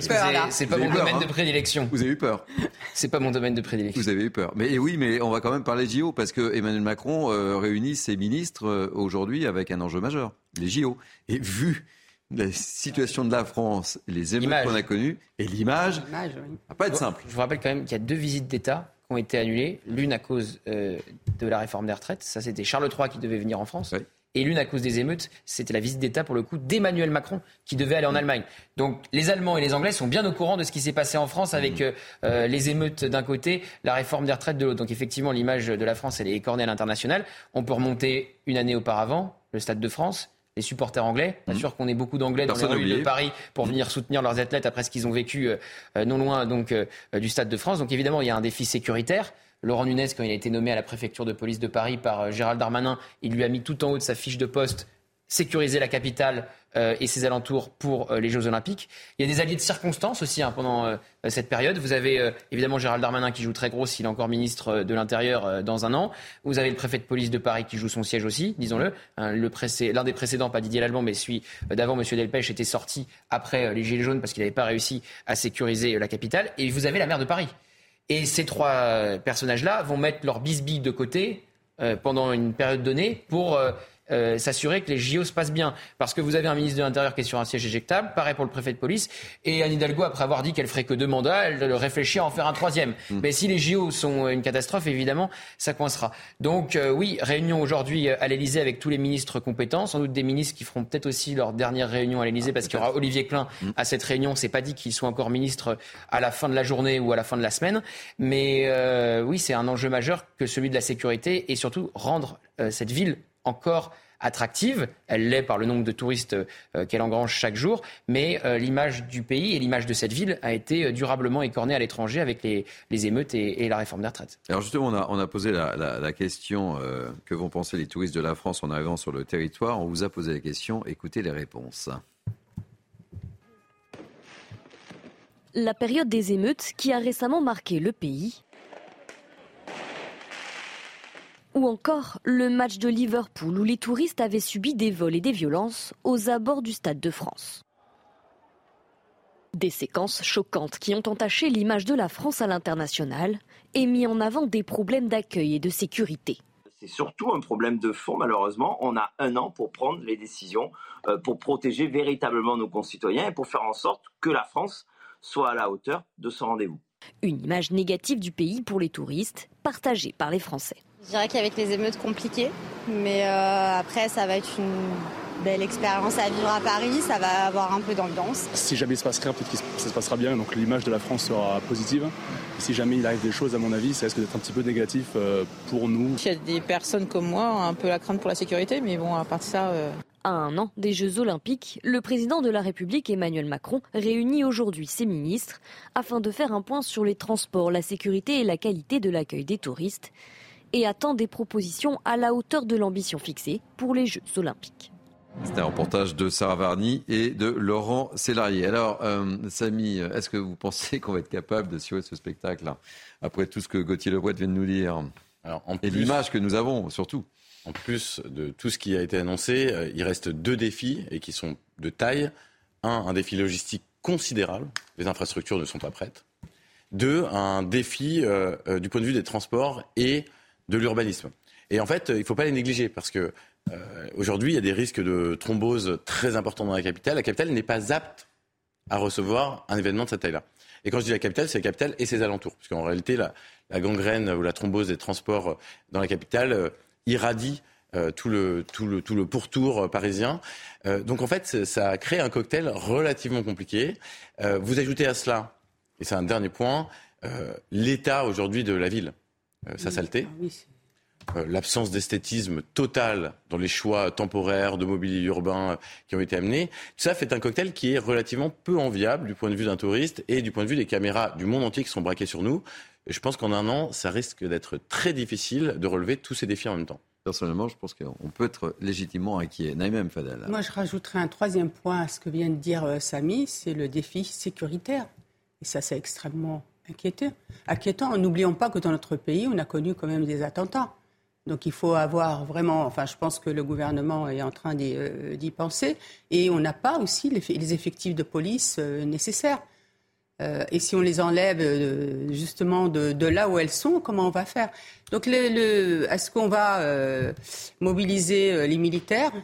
C'est la question que je me pose. Est-ce qu'on a pensé aujourd'hui à peut-être former des agents assermentés Est-ce qu'on va peut-être mobiliser les policiers municipaux mais qui pourrait venir aussi d'autres villes pour venir renforcer euh, ce qui va être mis en place? Moi, je vous avoue qu'à la lumière de ce qui s'est passé, de la situation qu'a vécu notre pays avec cette guérilla urbaine, je suis extrêmement inquiète. Un dernier mot, Gauthier Lewatt non, mais ça va être un vrai défi euh, pour euh, le gouvernement parce que si ça se passe mal, euh, c'est terminé. Hmm. Il y a la coupe de la coupe du monde de rugby hein, en septembre. C'est un, premier test. Ah c'est un premier test évidemment. Et, gros test. Hein. Et pour rebondir sur ce qui a été dit sur les transports, effectivement, l'Elysée craint une grève des transports pendant les Jeux Olympiques. Hmm. Et je rappelle qu'au moment des événements du Stade de France, le RER e était en grève mhm. et ça avait euh, considérablement euh, impacté euh, l'événement et ça avait permis malheureusement de faciliter les agressions contre les supporters anglais qui, qui n'avaient pas d'endroit où fuir, si vous voulez. Donc c'est une véritable inquiétude parce que et ça a été une menace, je vous rappelle, de la CGT à, plusieurs reprises de différents syndicats et on a vu le Festival de Cannes, par exemple, dans sa dernière édition, qui a mhm. été aussi menacé. Donc on voit que ces événements sportifs, culturels sont parfois euh, menacés par, euh, par des grèves. Donc oui, il y a plusieurs, euh, il y a plusieurs niveaux. attirer les touristes, empêcher les grèves, essayer de les endiguer et surtout le défi sécuritaire. Merci Gauthier Lebois, vous nous quittez Je crois que je, je cède mon siège à Johan. C'est ça. C'est très bien. Vous pouvez répéter la phrase? Je cède mon siège. C'est bien. C'est pas un mot politique, ça. Euh, si, ça peut l'être. Il, y a beaucoup de gens qui vont céder leur siège aujourd'hui, à mon avis. Voilà. Je ne serai pas le seul. C'est ce que je voulais vous entendre dire. Il y a quelques ministres. Merci Gauthier pour votre analyse toujours aussi précieuse et très, très, très méticuleuse. Vraiment. Méticuleuse alors, d'accord. On se retrouve dans quelques Bonne journée. Oui, bonne journée à vous. Et vous allez nous tenir au courant, évidemment. Bah oui, on, on en reparlera demain avec plaisir. Ah oui, on vous attend demain sur ce plateau. Allez, on marque une pause. On se retrouve avec euh, Naïm Fadel et Samy euh, Bietzoni dans ce Midi News été. Nous sommes ensemble jusqu'à 13h. Il est midi, soyez les bienvenus. Vous êtes bien sur Midi News été. Nous sommes ensemble jusqu'à 13h. C'est la dernière heure. Tout de suite, place à l'info. Et l'info, c'est Rebonjour. Rebonjour euh, Thierry. Face au fléau euh, du crack à Paris, les autorités ont pour mot d'ordre de sécuriser euh, les abords du camp de Forceval. Ce camp qui avait été occupé par des centaines de consommateurs et démantelé début octobre. Autorités sanitaires, mairie de Paris et préfecture de police ont pour ambition de lutter dans la durée contre le crack. Mais la situation a-t-elle véritablement changé sur place? Élément de réponse avec Marine Sabourin, Fabrice Esner et Maureen Vidal.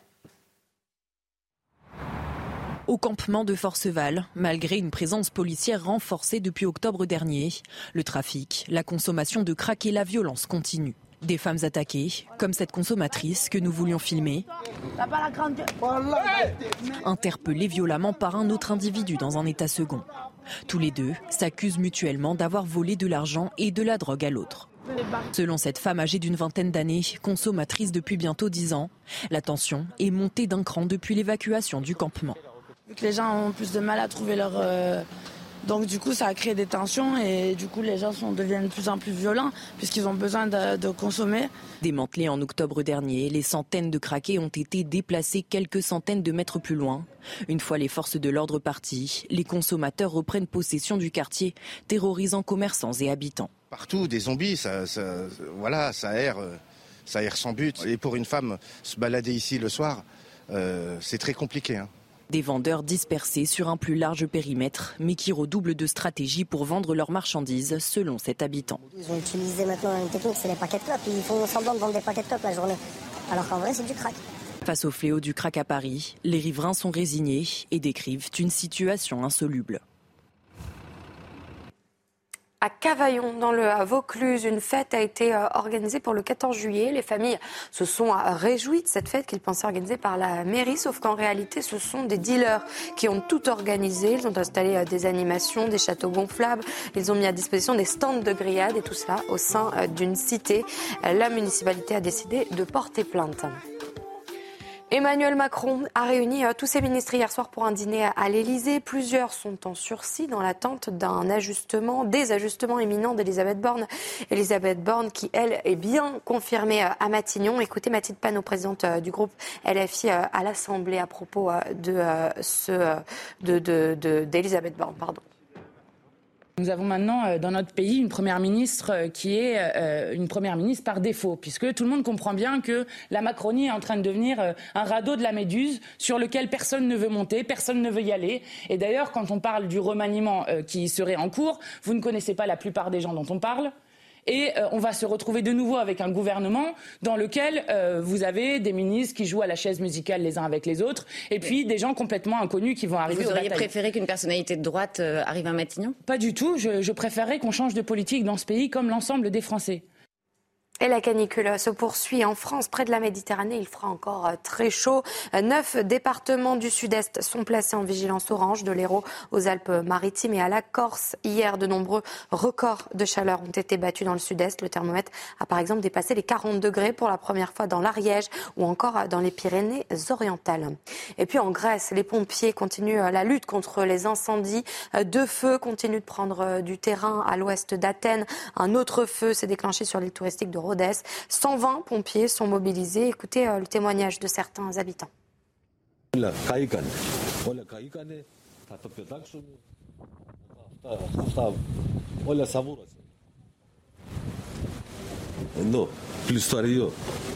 La chaudière a brûlé. C'est fini. Elle a fondu.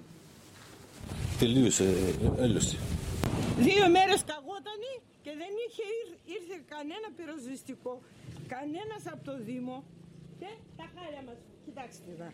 Πώς είμαστε. Benjamin Mendy, jugé euh, non coupable de viol vendredi par la justice britannique, vient tout juste de signer pour deux saisons au FC euh, Lorient. Le club l'a annoncé euh, donc ce matin dans un communiqué, presque deux ans après le dernier match officiel du défenseur avec Manchester City. Et donc Benjamin Mendy a été acquitté de l'intégralité des accusations de viol et tentatives de viol qui pesaient contre lui. Voilà, Thierry, pour l'essentiel de l'actualité. Merci beaucoup, Audrey. Prochain point avec l'info dans une heure. On vous retrouve. Allez, dernière ligne droite, je le disais, euh, pour Midi News été, avec moi depuis une heure, Naïma M. Fadel et, Samy Biazoni. Ils nous ont rejoints sur ce plateau. Euh, Noémie Schulz, journaliste police-justice. Soyez bienvenue, Noémie.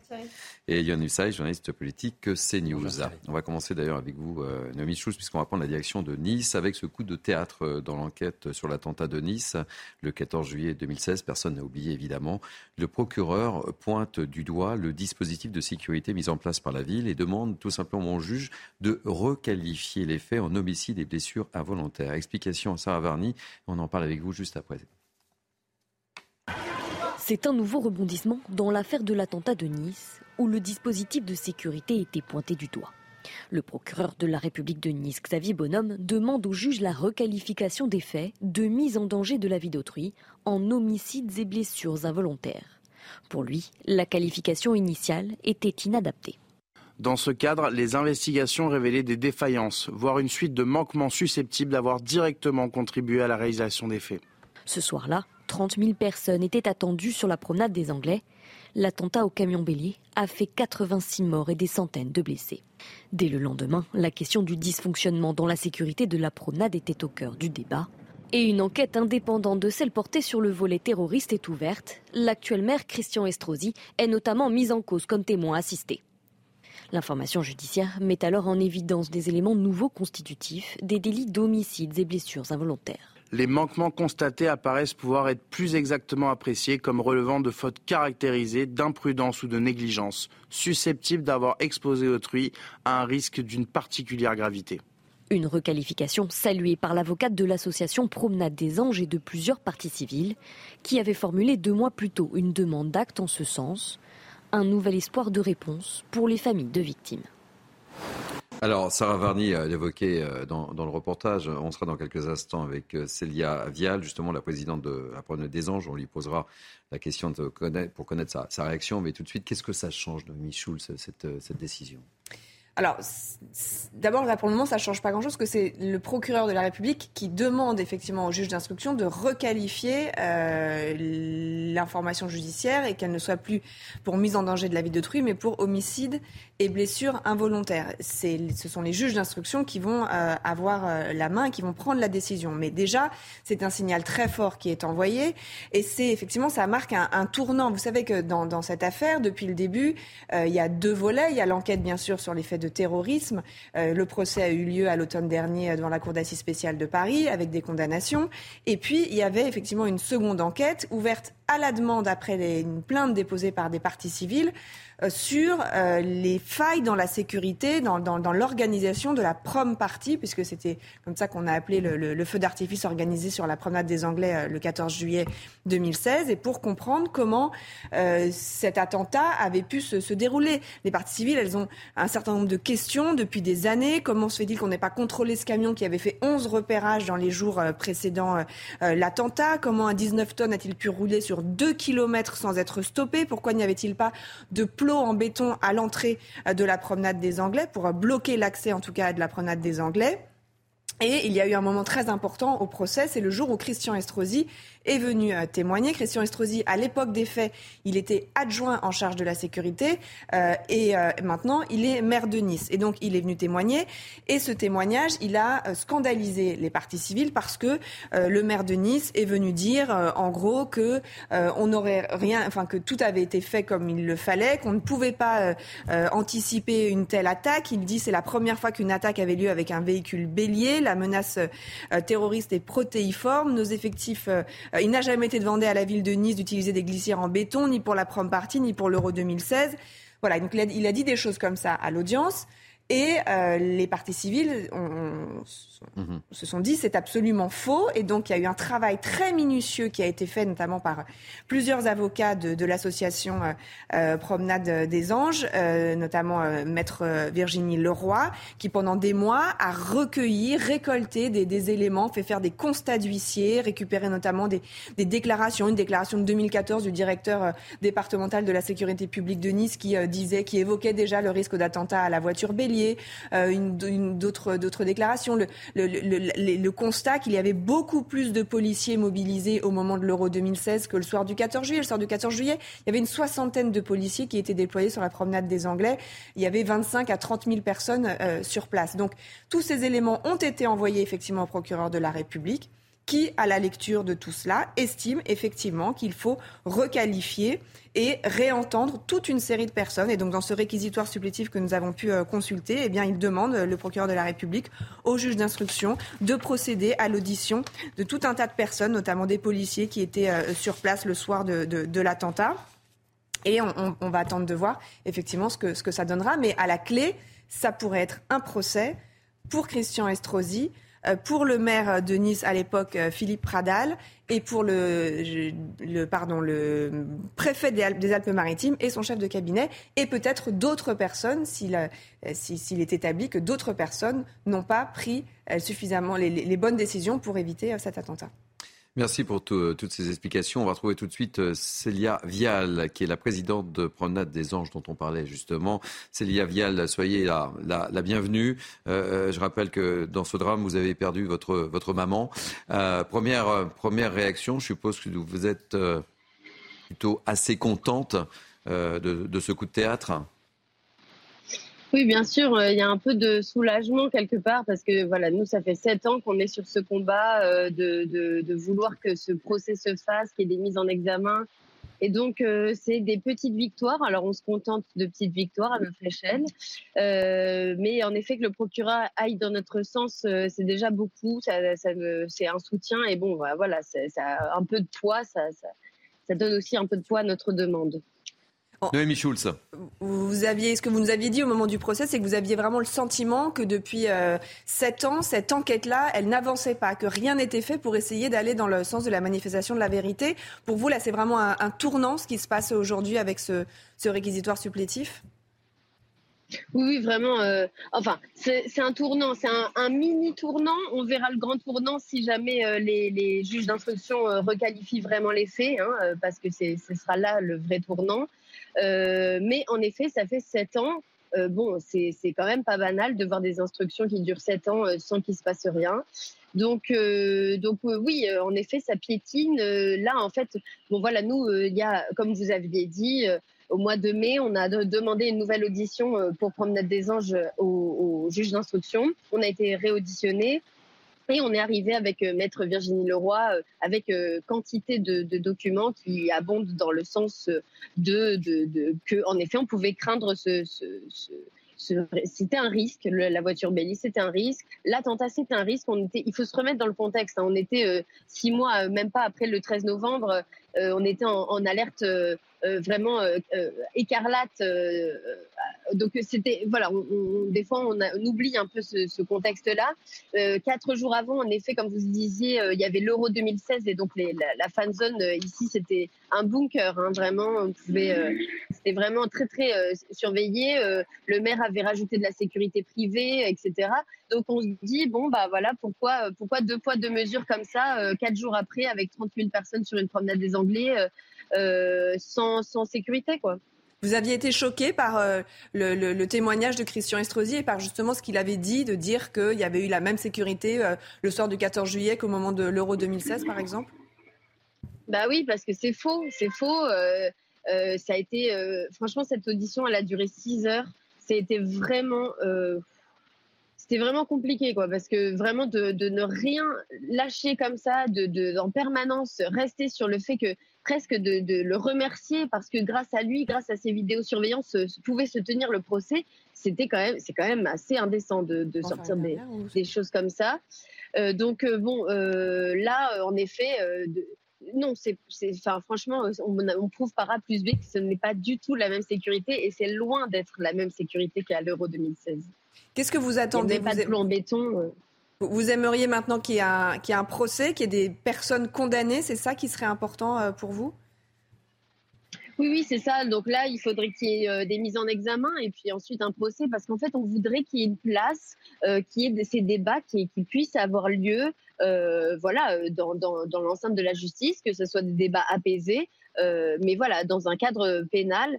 Et, euh, et nous, on veut pas. Notre but, c'est pas qu'il y ait des têtes qui tombent. C'est pas ça. C'est simplement, euh, comme je dis souvent, si moi je travaille et que je, fais une erreur dans mon travail, je, dois rendre des comptes. Et ben là, c'est pareil. Il y a des responsabilités à assumer. c'est pas là que quand il faut voter pour les gens, les, beaux discours. Vous attendiez, Célia Vial, à ce coup de théâtre ou pas? Ben, on a tout fait pour aller dans ce sens-là. Donc, euh, donc on se dit que notre travail est un petit peu quelque part, euh, c'est pas, pas une récompense de notre travail, mais c'est, euh, allez, on, se dit bon bah ça va dans le bon sens. on s'attend, mais vous savez, on est toujours surpris hein, par beaucoup de choses dans, dans, le, dans le bon ou dans le mauvais. Est-ce que vous avez l'impression que vous faites, vous avez fait le travail que les juges d'instruction n'ont pas fait? Que euh, quelque part, c'est vous qui avez apporté tous ces éléments au procureur de la République et c'est ça qui a amené à, la, à, cette décision de, de requalification. J'aurais pas la désobligeance de dire ça, mais euh, parce que bon voilà, euh, elles ont elles ont un angle d'attaque. Bon, elles font, je, je suis pas avec elles, je sais pas ce qu'elles font dans leur bureau. Après, euh, nous, on a mis toutes les chances de notre côté. Donc, c'est-à-dire, on s'est dit, bon, bah, on va partir, on va essayer de ramener le plus possible de choses. On ramène tout ce qu'on peut. Donc, euh, on s'est mis un peu, on a fait le travail d'un juge d'instruction. Après, on ne va pas dire qu'on fait son travail quand même. Merci beaucoup, euh, Célia Avia. Je rappelle que vous êtes la, présidente de, Promenade des Anges. Merci beaucoup d'avoir accepté de, réagir sur notre, sur notre plateau. Réaction peut-être, euh, Samy euh, Biazani Réaction partagée. C'est à la fois parfaitement heureux euh, qu'effectivement la justice euh, œuvre euh, et, normalement et, en paye de manière éclairée. et c'est la moindre des choses que l'on doit aux victimes. Et en même temps, un sentiment un peu particulier, car on, se dirige, et on le sent bien, vers une, forme de, j'appelle ça la télavivisation de la société, ou l'israélisation de la société, c'est-à-dire de bunkerisation sécuritaire. Euh, et là, on le voit bien dans les réflexes. C'est-à-dire que ce qui est reproché, c'est l'absence de plomb en béton, mais les plombs en béton répondent à un paradigme particulier euh, d'action euh, terroriste qui n'était pas celui de l'époque. ce qui montre bien qu'en fait, on a intégré aujourd'hui que dans la société française, il existait une menace permanente. Et le meilleur, la meilleure preuve de cela, c'est le plan Vigipirate. Le plan Vigipirate est un dispositif originalement temporaire. Aujourd'hui, on vit avec Vigipirate en permanence. D'ailleurs, ça fait bien longtemps que j'ai pas entendu quelqu'un dire, mais effectivement, est-ce qu'on en sortira un jour? Euh, Et il n'est pas normal de s'accoutumer à ce genre de choses. Mm. Euh, quand je, faisais ce parallèle avec Israël, Israël est un pays en guerre. Donc Israël, légitimement, se protège. Nous ne sommes pas un pays en guerre. Alors, je... Vous vous souvenez, on est quand même en juillet 2016. On est euh, quelques mois, hein. six mois après les attentats de. non, non, entendons-nous bien. Je, prenais de la hauteur par rapport au, ah fait. Je dis sur ce fait-là, il est évident euh, qu'il y a euh, tous les éléments qui ont été. Euh, je, n'ai pas du tout contesté les éléments relatifs au fait particulier de la promenade des Anglais. Simplement, ce que je dis, c'est que ça vient s'inscrire aujourd'hui dans un, moment de notre société qui est celui de l'habituation. Au phénomène terroriste. On a intégré effectivement cette menace comme une menace latente et structurelle. C'est ça mon propos. Effectivement, on l'a intégré et c'est ce qui fait aussi que les citoyens aujourd'hui sont beaucoup plus euh, sont, beaucoup plus en attente d'une protection euh, et c'est ce qui se passe aujourd'hui avec, euh, avec cette, cette, enfin, cette mise en responsabilité des, élus et qui, à mon avis, est quand même assez inquiétante parce que ça va faire jurisprudence. Et, et, pour le coup, je veux dire, les, les attentats qu'on a, c'est quelque chose qui n'est pas vraiment prévisible. même un an, deux ans après, comment on peut prévoir un attentat? Donc les élus qu'ils sont, il faut qu'ils soient euh, en capacité, enfin en tout cas qu'il faut qu'ils prennent toutes les décisions nécessaires, pour toutes les mesures nécessaires pour surprotéger. Et moi, je rejoins ce que vient de dire Samy, ça veut dire que ça touche aussi nos libertés. Moi, quand je, vois ce qui se passe euh, sur le marché de, Strasbourg, ce n'est plus le marché de Strasbourg aujourd'hui. Quand vous voyez la sécurité qui est mise en place. Donc effectivement, ça pose la question des libertés. Est-ce qu'on va toujours être dans, dans ce souci de, de, tout sécuriser Encore une fois, au risque de perdre nos, nos, libertés? Un dernier mot, euh, Yona Usaï. Mais le, travail d'un maire, c'est aussi de protéger sa population. Et sa mission. il, est normal que le maire euh, rendre des comptes s'il a failli dans, dans, sa mission. C'est quelque chose qui n'est pas du tout choquant, mais effectivement, les maires, encore une fois, ont de grandes responsabilités, notamment les, les maires des, des, grandes villes, mais, mais, mais pas seulement. Hein. Vous savez, un, un maire qui euh, euh, n'installe pas un passage piéton au bon endroit et il y a un accident de la circulation là, ça peut se retourner contre lui. Ce sont des choses que les maires des petites communes connaissent régulièrement. Ça fait partie de leur responsabilité. Et s'il y a eu des failles, eh bien, il n'est pas choquant qu'ils soient traduits de, devant la justice pour, pour pour répondre. Et ce qu'a dit euh, cette personne qui est la présidente de Promenade des, gens, des Anges euh, est, très juste. Elle dit on n'est pas là pour faire tomber des têtes, on est là pour avoir des explications. C'est intéressant ce qu'elle dit. Ce qui est légitime. Oui, elle n'est pas dans une forme de vengeance, vous voyez. Mhm. Elle, veut simplement, elle veut simplement comprendre, savoir s'il y a eu des failles. Manifestement, je ne sais pas, mais en tout cas, beaucoup de mesures ont été prises depuis. Vous allez sur la promenade des Anglais à Nice aujourd'hui, il y a des plots en béton tous les 5 mètres pour éviter que ça ne se reproduise plus. Enfin, beaucoup de choses ont, changé euh, depuis. Donc, euh, euh, mais cette démarche, Johan, elle est, elle est, elle est juste et, elle est nécessaire. Et, elle est complètement compréhensible. Voilà, complètement compréhensible. Maintenant, voilà, est engagée non seulement euh, la responsabilité des élus, mais aussi de l'État, puisque le, le, oui, le préfet. Le préfet mais ce que moi, nous, euh, enfin moi, en tout cas, ce que je pose comme question, c'est aussi en termes de liberté, vraiment. Euh, c'est cette question. Que si on avait parce qu'aujourd'hui, ça n'aurait pas non, empêché les gens d'aller. Euh, aujourd'hui, vous allez dans les marchés, vous allez dans tout, tout ce qui est espace, espace assez grand. Vous voyez bien qu'aujourd'hui, on a tendance à mettre des plombs, à, à vraiment sécuriser pour faire plutôt des petits espaces. Et c'est ça qui est inquiétant. Parce que, en termes de. Les non, mais je dis pas. C'est pas inquiétant, c'est heureux que ce soit comme ça. Oui, mais ça n'empêche pas. Ça n'empêche pas qu'on peut s'interroger sur nos libertés. Et est-ce que c'est ça la vie qu'on aura? Ce n'est pas que ça n'empêche pas, c'est qu'il est absolument nécessaire de s'interroger quant au matière des libertés. Je vais vous expliquer hein. pourquoi. Euh, en réalité, et c'est un peu le paradoxe justement de, des luttes euh, sécuritaires sur les questions terroristes. En fait, les questions terroristes, et on a du recul historique sur la situation, euh, euh, elle montre un déplacement euh, des, modes opératoires.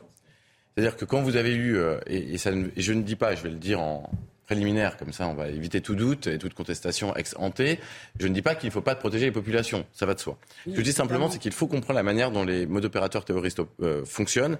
lorsque vous protégez, vous empêchez, par exemple, vous mettez des poubelles transparentes pour pas qu'on mette des engins explosifs mm. dessus, on met plus d'engins explosifs. Bon, mais ça n'empêche pas de faire des attentats. On change simplement de modalité. Quand on empêche la modalité suivante, on prend des camions. Quand on empêche les camions, on prend des voitures. C'est ce qui s'est passé dans tous les pays. Ce que je dis simplement, euh, et je ne dis pas que c'est heureux, je ne dis pas qu'il faut rien faire. Je dis qu'il ne faut pas penser et croire, parce que ça c'est complètement fallacieux, et je pense qu'on ne construit pas un contrat social sur cela, que euh, en mettant des mesures techniques, on empêche le terrorisme. En fait, en mettant, des mesures techniques, on permet effectivement d'éviter, dans certaines situations, euh, des actes douloureux, des situations traumatiques. Certes, euh, mais euh, je suis désolé, à un moment, il y, a des moments de communion euh, qui, sont, qui priment, il y a les libertés qui priment. Un marché de Noël ne peut pas être un endroit où l'on va filtrer, on va empêcher des individus d'entrer systématiquement et sans menace, j'entends. Le, problème, c'est que le monde a changé. évidemment, aujourd'hui, quand on est élu, on se doit évidemment de prendre des mesures de protection, parce que si on ne le fait pas... Il faut, protéger quand il y a une menace active. On ne peut pas protéger en permanence avec le même niveau, sinon on se bonkerise et on, a, on attend. Et on donne raison aux terroristes.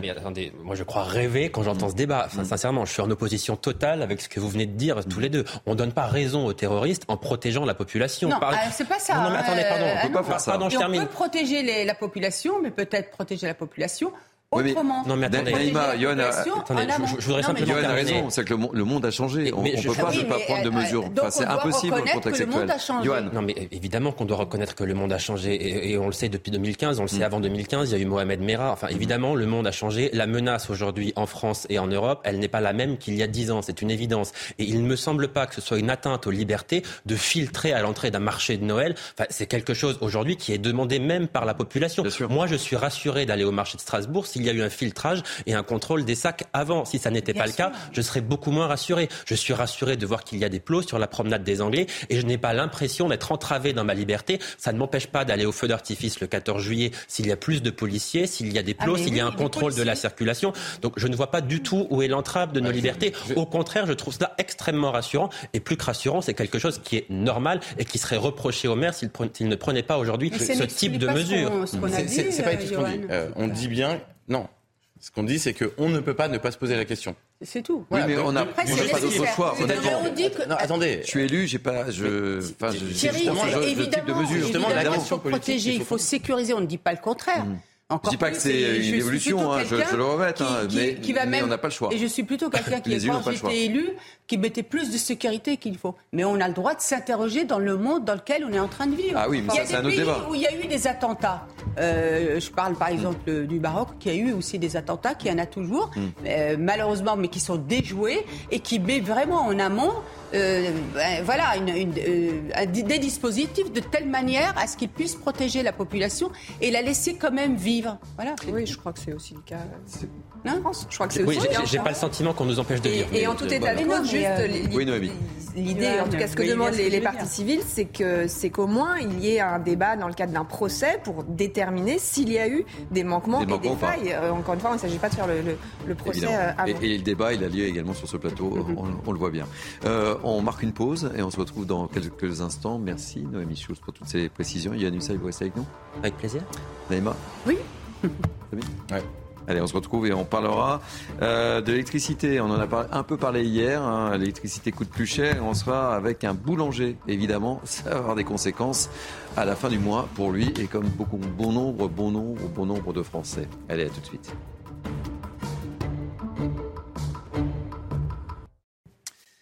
Le temps passe très vite, il est 12h30, c'est Mini News été. Nous sommes ensemble donc jusqu'à 13h avec moi, Naïm Fadel, Samy Biezoni et Johan Hussay avec des débats euh, intéressants. Intéressants, des débats de fond très intéressants évidemment. Euh, on va parler d'électricité. On en a un peu parlé ensemble euh, hier, mon cher euh, Yann, mais vous étiez là également, euh, Naïm Fadel. le gouvernement donc a annoncé il y a une hausse de 10% des tarifs réglementés au 1er août prochain. L'annonce signe la fin progressive du bouclier tarifaire mis en place il y a deux ans. Un nouveau coup dur pour les Français déjà affaiblis par l'inflation. On ne cesse d'en parler. On voit tout ça avec Tony Pitaro et on sera justement avec euh, un boulanger euh, qui nous dira effectivement qu'il n'est pas très content. Ça, on peut s'en douter. On le retrouvera dans quelques instants. Mais tout de suite, les explications de Tony Vitaro. La hausse de 10% n'est pas une surprise. En avril dernier, Bruno Le Maire avait annoncé la fin progressive du bouclier tarifaire sur les prix de l'électricité. Euh, là, ça va être une centaine d'euros à payer en plus en moyenne pour les, pour les foyers français. Donc c'est significatif, ça vient après une hausse de 15% euh, en 1er février de cette année. Dans le contexte d'inflation, C'est un nouveau coup dur pour les consommateurs qui voient leurs factures augmenter chaque année. C'est un grand problème. Hein. C'est un grand problème, mais, mais il faut faire avec. Je paye que, euh, entre guillemets, 57 euros par mois. Et 10%, ça fait jamais que 5 euros. Pour moi, c'est très compliqué parce que, par exemple, chez moi, c'est tout électrique. Cette année, il n'y a pas de sport pour les enfants. Cet argent, on doit le dépenser à l'électricité. Un tarif révisé deux fois par an, en août et en février. La prochaine augmentation serait donc à prévoir pour le début de l'année prochaine. 17% en février, puis en août 2024, puis 17% en janvier 2025. La réduction du bouclier tarifaire doit permettre à l'État de faire des économies de près de 14 milliards d'euros dans le budget 2024. Allez, on voyage beaucoup euh, dans ce mini-news été. On va prendre la direction euh, des Pyrénées-Atlantiques, direction à Lambeille. On va retrouver Pascal Wozniak, qui est boulanger. Soyez le bienvenu, euh, cher Pascal. je rappelle que vous êtes membre du collectif pour la survie des boulangers et de l'artisanat. 10% en plus. L'addition est salée. Hein. Non, ça, c'est l'addition est salée, ça coince. On a déjà eu euh, des fortes augmentations euh, sur l'énergie. Euh, on a fait ce qu'il fallait pour réduire justement dans nos fournils, faire des économies sur l'énergie pour essayer de, stabiliser un peu tout ça. c'est très dur. Et là, on nous annonce aujourd'hui une hausse de, de 10%. Mais comment comment c'est possible et comment on va faire? Euh, il doit y avoir d'autres moyens, en fin de compte, pour, euh, pour, s'en sortir de, de, tout ça. Euh, nous, ce qu'on demande, le, collectif, c'est de sortir de, de l'arène, revenir à un tarif réglementé qui correspond au, au, au, à l'énergie produite en France parce que euh, m'expliquer euh, comment euh, l'énergie, le mégawattheure est à moins de 60 euros produit et on nous fait un plafonnement à 280 euros. Donc 280 euros, 10%, hein, le calcul, vous savez le faire aussi bien que moi. ramener à l'année, c'est énorme, quoi. C'est énorme. Et quelles sont les conséquences, là déjà Vous avez pris effectivement votre calculatrice, mais quelles sont les conséquences sur, sur votre commerce, Pascal? Mais moi, sur mon commerce. Quelles risquent d'être les conséquences aussi? Il y a eu des conséquences, voilà. Donc euh, moi j'ai déjà dû euh, licencier euh, du personnel, arrêter une tournée, on a cassé un lien social dans les villages puisque je faisais du portage de pain chez les gens. Donc ça c'est fini.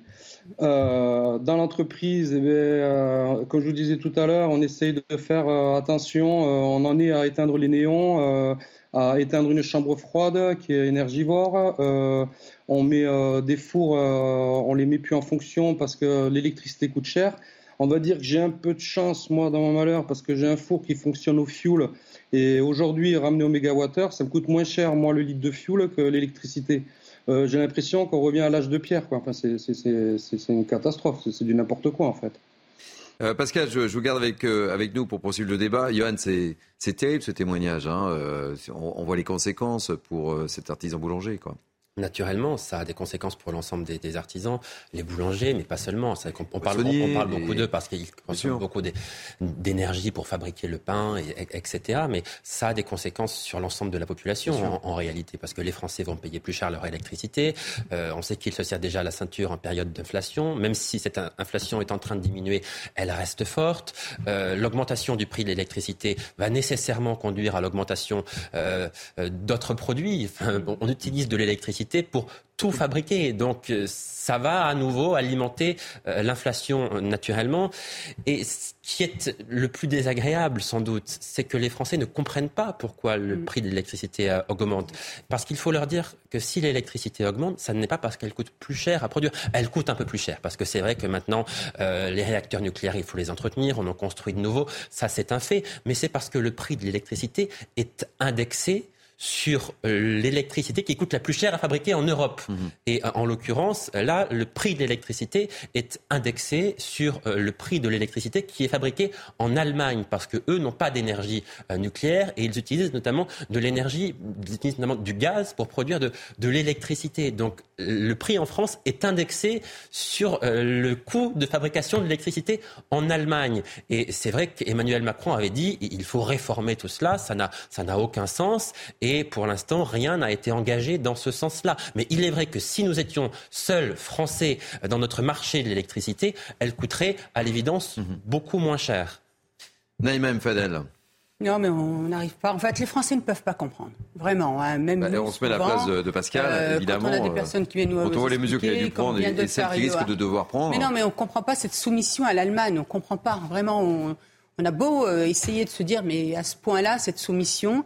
Euh, et aujourd'hui, l'impact qui est sur le pouvoir d'achat des, Français, alors pour nous, s'ils l'apprennent maintenant, c'est-à-dire pendant les, vacances, ils savent à quoi s'attendre, alors que déjà, ils ont eu beaucoup de mal. Moi, je trouve que, et le gouvernement, vous avez dit que le président de la République, Johan, a fait des déclarations en disant qu'il faut absolument sortir de ce marché européen. non, c'est pas ce qu'il a dit. Il a dit qu'il fallait le réformer. Il n'a pas dit qu'il fallait en sortir. Parce qu'il y, a quand même des avantages à être dans ce marché. Hein. C'est-à-dire que si nous, on manque d'électricité, on peut en faire venir d'autres pays. C'est-à-dire qu'on échange de l'électricité au sein de ce marché européen de l'énergie. Donc ça a quand même des avantages, mais ça a un gros inconvénient, c'est que notre énergie que nous fabriquons à bas prix par rapport aux autres pays européens, eh bien cette énergie que nous fabriquons à bas coût, euh, nous la payons horriblement cher. Mais aujourd'hui, puisqu'on est dépendant, parce que justement, toute notre filière, euh, nos centrales nucléaires, etc., on est revenu sur cette euh, politique ah, qui faisait de nous les rois du monde. Évidemment. Et c'est ça le, problème. Donc on voit bien qu'on est toujours en train de rattraper des politiques qui ont été extrêmement hasardeuses.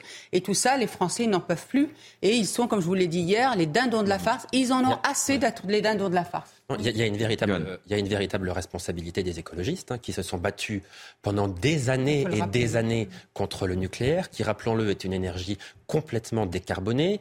Euh, il y a eu François Hollande qui a cédé mm. euh, sur un coin de table pour un accord électoral en 2012 pour faire entrer des, des écolos au gouvernement et avoir une majorité à l'Assemblée nationale, euh, a signé sur un coin de table la fermeture de Fessenheim, etc. Et Angela Merkel, qui elle aussi, pour constituer une majorité et pour pouvoir rester à la, à la, chancellerie, a signé aussi un accord avec les Verts qui prévoyait la sortie du nucléaire, etc. Tout ça pourquoi? Pour aujourd'hui rouvrir des, des centrales à charbon. Alors, vous voyez quand même bien le niveau de, délire et vous voyez bien que ce qui s'est passé il y a dix ans, on en paie aujourd'hui le prix, le prix financier, mais aussi le prix écologique. Parce que euh, s'il y avait plus de centrales nucléaires, on brûlerait moins de charbon et euh, il y aurait moins de conséquences, me semble-t-il, pour l'environnement. Samy. Oui. Et alors, il faut comprendre, euh, absolument en accord avec ce que vous dites, qui est, ce qui explique la hausse que l'on est en train de vivre, c'est la levée du bouclier. Mm. Euh, qui protégeait euh, les Français, euh, qui permettait de faire en sorte que, au pire de la crise inflationniste énergétique, les prix de l'électricité pour un foyer français coûtaient en moyenne 2 à 4, 5 fois plus que les grands pays européens autour. Au, plus fort du pic, là aujourd'hui, on est à des ratios de 1 à 2.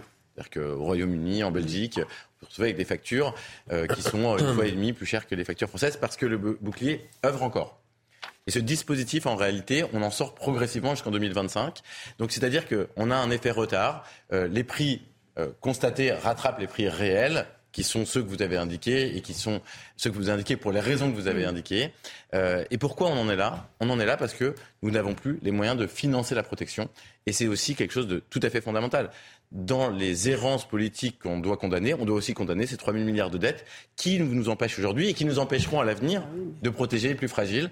C'est cela, avoir un régime démocratique fondé sur la dette. Il faut en avoir conscience. Voilà une traduction concrète des effets d'un pays endetté et d'un modèle d'endettement keynésien. Pascal Wozniak, un, dernier mot. Quel est le message que vous voulez faire passer très concrètement? La rentrée va être euh, excessivement difficile, évidemment. Euh, que demandez-vous? Eh qu'est-ce qu'on demande? Eh euh, Nous, on veut juste travailler, on veut juste gagner.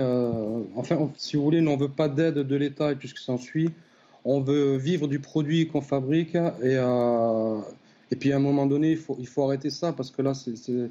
Enfin, moi, je sais pas, ça devient catastrophique. On n'arrête pas d'en parler, de le redire et tout ça suit, mais j'ai l'impression que nos politiques nous entendent pas ou ils s'en foutent. Enfin, mais c'est grave. Parce que plus d'entreprises vont fermer et plus il y aura de chômage et plus on créera euh, de la misère en France. Déjà, on, y est. Euh, Enfin, moi, ce que je demande, c'est qu'ils remettent les pieds sur terre et qu'on revienne au prix français de, l'énergie et pas au prix euh, européen. Voilà. Yohann Une dernière chose pour dire qu'Emmanuel Macron a engagé une politique de réindustrialisation de, la France qui porte en partie ses fruits. Hein. La politique du président de la République en matière économique, euh, il y a, des, bons résultats. Néanmoins, engager une politique de réindustrialisation, si les coûts de l'énergie s'envolent à ce point-là, il y a une augmentation en août, il y en aura une prochaine en février prochain. Euh, vous imaginez bien que l'industrie, elle consomme énormément d'énergie. Donc euh, réindustrialiser euh, un pays avec une énergie euh, qui coûte extrêmement cher, il y a un moment, ça va aussi poser problème. Merci euh, Johan. Pascal Wozniak, merci. Euh, on reste évidemment en contact, on suivra ça avec, euh, avec euh, attention. Merci pour, euh, pour votre témoignage. dernier sujet sur lequel j'aimerais vous faire réagir, quoique je ne sais pas ce qu'on peut en dire, mais cela étant dit, il fait chaud, c'est normal, nous sommes au mois d'août, mais il fait excessivement mois de juillet. chaud. Au mois, mois, de juillet. Je suis déjà, ouais, moi je suis perdu. Nous sommes au mois de juillet, vous avez raison.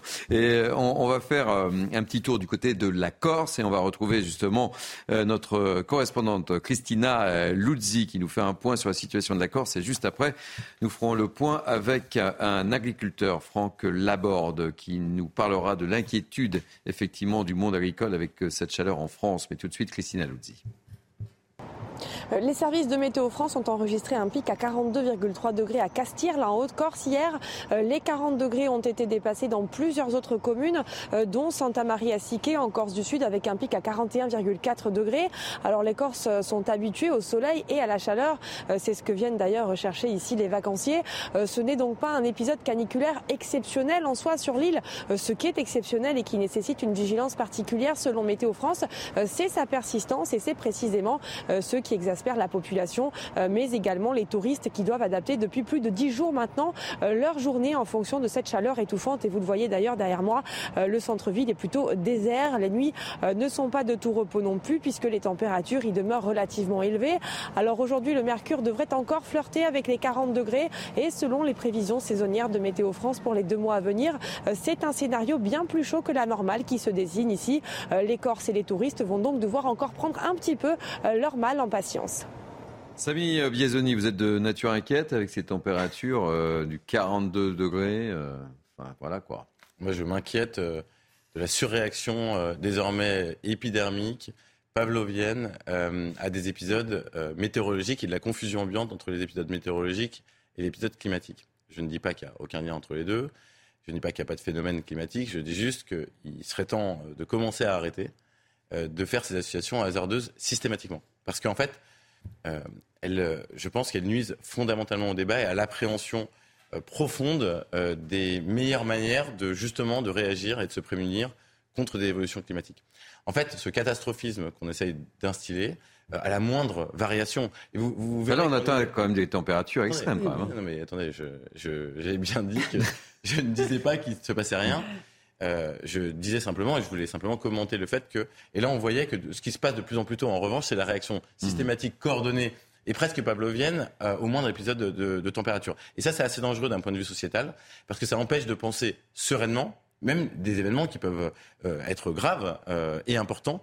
Euh, et donc, un premier élément d'observation là. quant à ce qui se produit, il est encore, c'est une un vrai début de canicule qui n'a rien à voir avec, avec 2003, qui n'a rien à voir avec 1947, qui n'a rien à voir avec 83 encore. Donc, on est au début. J'espère qu'effectivement les températures redeviendront normales très vite. Euh, et, mais, mais, notre responsabilité Alors, simplement on, on, citoyenne, c'est de savoir s'adapter à ce genre de situation. Alors, je vous donne la parole, mais je vois qu'on on, retrouve tout de suite Franck Laborde, qui est membre du bureau de la FNSEA. Euh, vous êtes en, en, charge justement, pardon, excusez-moi, vous êtes en charge des risques climatiques. Euh, c'est une situation. Euh, comment vous la qualifiez, vous, euh, Franck Laborde, en tant qu'agriculteur, cette situation avec ces températures? Et soyez le bienvenu en tous les cas. Écoutez, les mots qui ont été dits précédemment sont, assez justes. Effectivement, nous vivons euh, une, période euh, dans certains territoires, et notamment autour euh, de la Méditerranée, une, période de canicule relativement importante et une période de sécheresse très modérée pour l'instant. Néanmoins, ce qui, est, ce qui va être important, c'est ce qui va se passer dès maintenant. La difficulté, les difficultés confronter les agriculteurs, très souvent, ce sont la succession de périodes de canicule euh, sans pluviométrie. Dans certains territoires que j'ai cités précédemment, c'est le cas, mais la situation euh, n'est pas aujourd'hui euh, comparable à celle de l'été dernier. C'est vrai qu'on a tendance, et, Samy Biesoni le, disait, mais c'est vrai qu'on atteint des, pics de température de 42 degrés. Donc on peut se poser la question sans sombrer dans le catastrophisme. Oui, on peut se poser la question. Et les agriculteurs se posent ce genre de questions depuis toujours. Ce sujet est un peu nouveau pour euh, le citoyen euh, moyen. Quand je dis un peu nouveau, euh, il, émerge depuis quelques années, mais les agriculteurs, depuis toujours, ont travaillé avec la nature, les excès de la nature, les excès de sécheresse, les excès d'eau parfois, et nous en avons connu au printemps dernier. D'ailleurs, certains vignobles en France sont impactés. Hein. Il a beaucoup plu et euh, les agriculteurs ont dû lutter pour garder une belle qualité sanitaire euh, de leurs grains. Euh, nous travaillons depuis longtemps à justement les excès de la nature. Nous travaillons avec la nature, mais nous les corrigeons à travers des moyens de protection, de lutte dont on pourra parler plus tard si vous souhaitez. On n'aura hélas pas le temps, Franck Laborde, parce qu'on arrive au terme de cette émission. Euh, je souhaitais tout simplement vous remercier pour avoir accepté de témoigner dans, dans News. Euh, merci euh, Naïma Mfadel, merci euh, Samy Biazoni, merci cher Johan Hussein. On parlera peut-être demain des changements de ministre. Probablement. Probablement. Probablement, oui. Voilà. Demain à cette heure-ci, probablement. Probablement. Il est 1h moins 10, on, on en saura. On en parlera. de la fumée blanche Oui. Bon, merci également à Abiba Mguizou et à Antoine Estève qui m'ont aidé à, préparer euh, cette émission. Merci aux équipes de la programmation, Jacques Sanchez, Raphaël euh, de Montferrand, Marine Carbellet. Merci aux équipes en régie. La réalisation, c'était qui aujourd'hui, ma chère Abiba? C'était Nicolas la réalisation. Euh, vous pouvez revivre évidemment cette émission sur notre site cnews.fr. Dans quelques instants, c'est l'ami Michael Dorian pour la parole au français que vous allez retrouver. Je vous souhaite une belle journée. On se retrouve dans quelques instants. tout de suite.